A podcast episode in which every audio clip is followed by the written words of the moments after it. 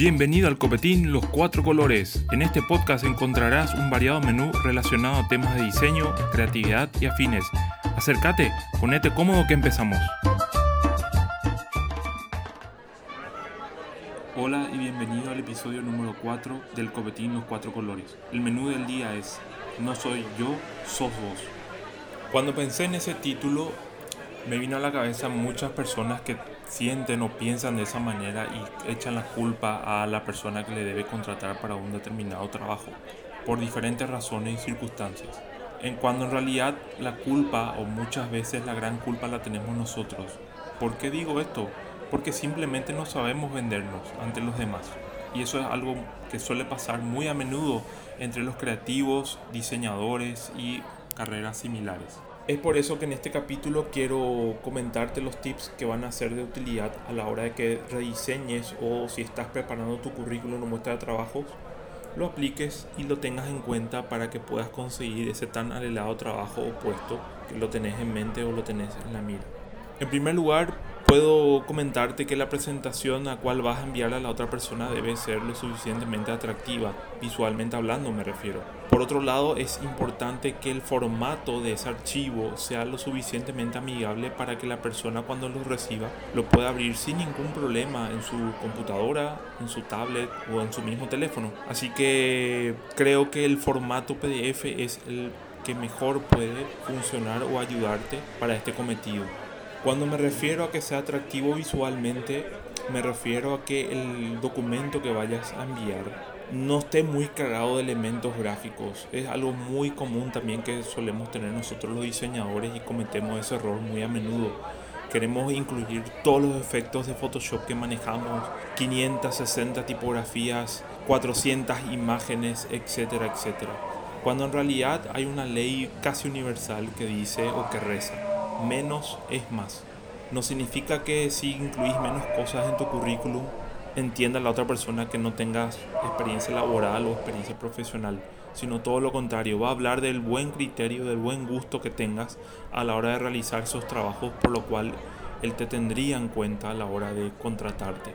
Cuando hablamos del término de la famosa frase menos es más, me refiero a que utilice máximo dos a tres tipografías que sean similares o una sola familia de tipografía, como por ejemplo Arial, Helvética y otras más. También que en cuanto a colores utilices una paleta de colores definida y limitada. Cuando hablamos de paleta de colores nos referimos a que esa paleta de colores esté compuesta de hasta 5 tonos de colores. Entonces esa mezcla de la tipografía más los colores va a ser o va a transmitir a la otra persona de que tu trabajo desde el mismo currículo que le estás enviando tiene un aspecto pulcro, limpio y bien definido. También dentro de esa presentación puedo recomendarte de que en cuanto a texto o a la información que vas a volcar en la misma, comuniques tus aptitudes. Me refiero a que no dejes de lado obviamente tus estudios, ya sea estudios secundarios, terciarios, sino que le des más visibilidad o potencies más las aptitudes que tenés vos o que tuviste en trabajos anteriores. Porque eso es algo que la gente a la cual nos va a contratar tiene muy en cuenta. Muchas veces, o dicen las personas encargadas de recursos humanos, no tiene mucho peso en qué colegio estuviste, si hiciste algún curso en particular, etcétera, etcétera sino que cuáles son las aptitudes o las soluciones que vos pudiste plantear en trabajos o proyectos anteriores. Y estas soluciones que las puedas mostrar o confirmar o corroborar en las muestras de trabajo o en tu portfolio que vendría un poquito más adelante.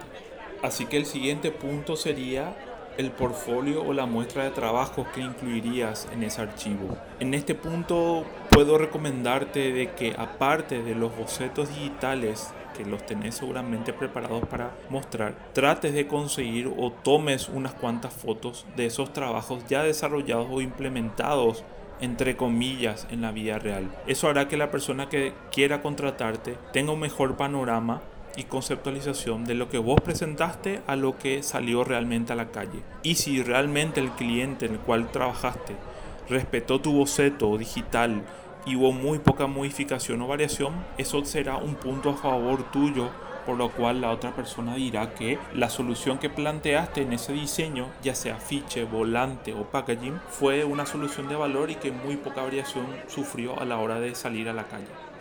Acá me parece interesante mencionar de que ni se te ocurra ni se te pase por la cabeza que presentes trabajos descargados de internet o prestados de algún compañero o colega, porque sabemos que en internet todo está o casi todo está, entonces no te recomiendo que hagas eso porque tarde o temprano la otra persona se va a enterar y eso es punto en contra y habla muy mal de tu nivel de profesionalismo.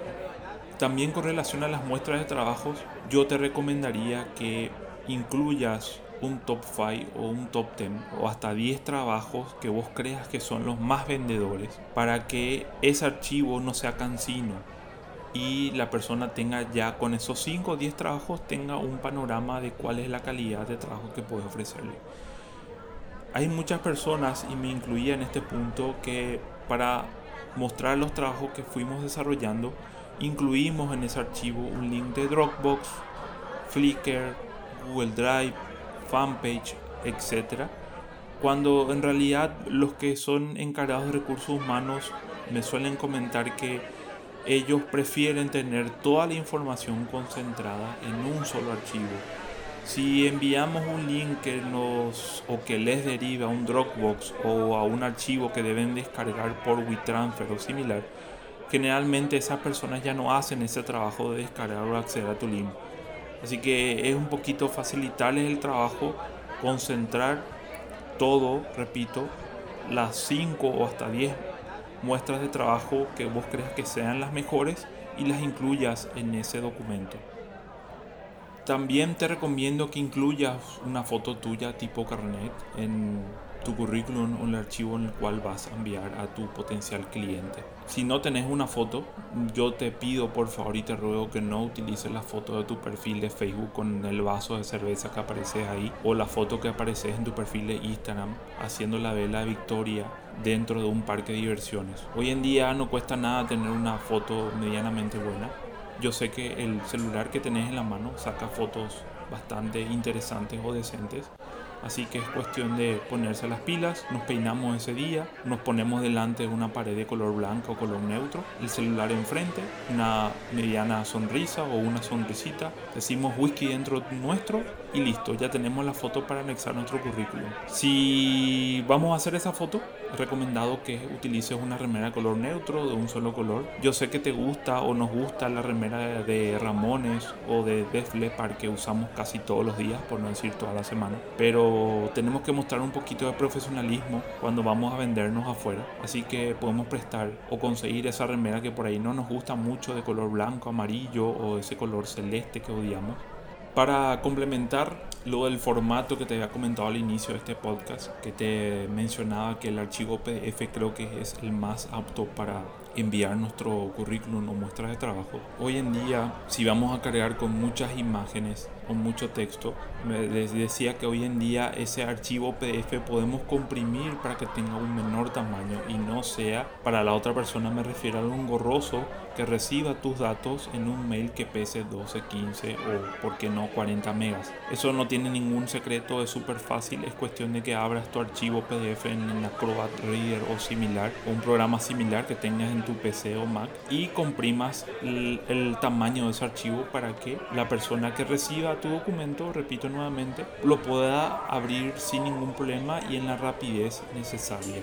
Un consejo sano y te lo pido por favor, no envíes tu currículum por WhatsApp, por más de que sea tu tía, tu abuela o tu vecino el que te va a pedir o contratar para ese trabajo. Seamos un poquito profesionales y por más que estemos acostumbrados a usar el teléfono todo el día, tomémonos un par de minutos, abrí tu aplicación de mail si estás en el teléfono o si estás en la PC, redacta tu correo, adjunta tu archivo de currículum y envíale a esa persona interesada. Por más de que hoy en día tengamos miles de medios de comunicación o formas de comunicarnos con muchísimas personas alrededor del mundo en cuanto a este tipo de conceptos o búsquedas de trabajo o búsquedas laborales, siempre está bien visto hasta hoy en día que enviemos nuestros prospectos o trabajos por correo electrónico y no por WhatsApp. Ahora, cuando tengamos la suficiente confianza, ya así ahí te puedo recomendar que le pidas su número, le agregues al WhatsApp o a tus cadenas de, de, de mensajes a las cuales estás acostumbrado.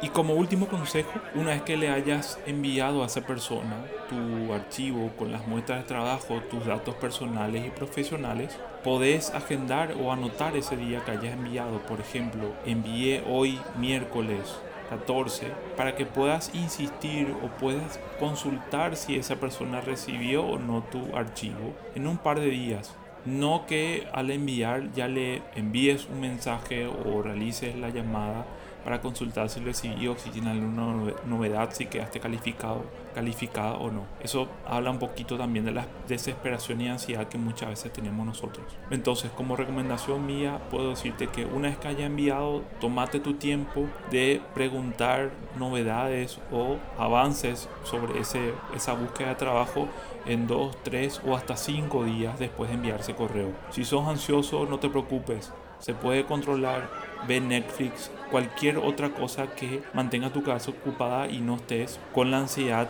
a flor de piel para saber si fuiste calificado o calificada para ese trabajo. Espero hayas disfrutado de este episodio. Me encantaría lo recomiendes a tus amigos, colegas y todo aquel que creas ayudará a servirse de nuestro menú.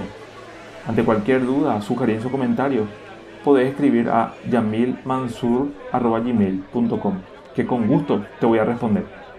Esto fue Copetín Los Cuatro Colores. Espero te haya servido bien y salgas satisfecho. Hasta pronto.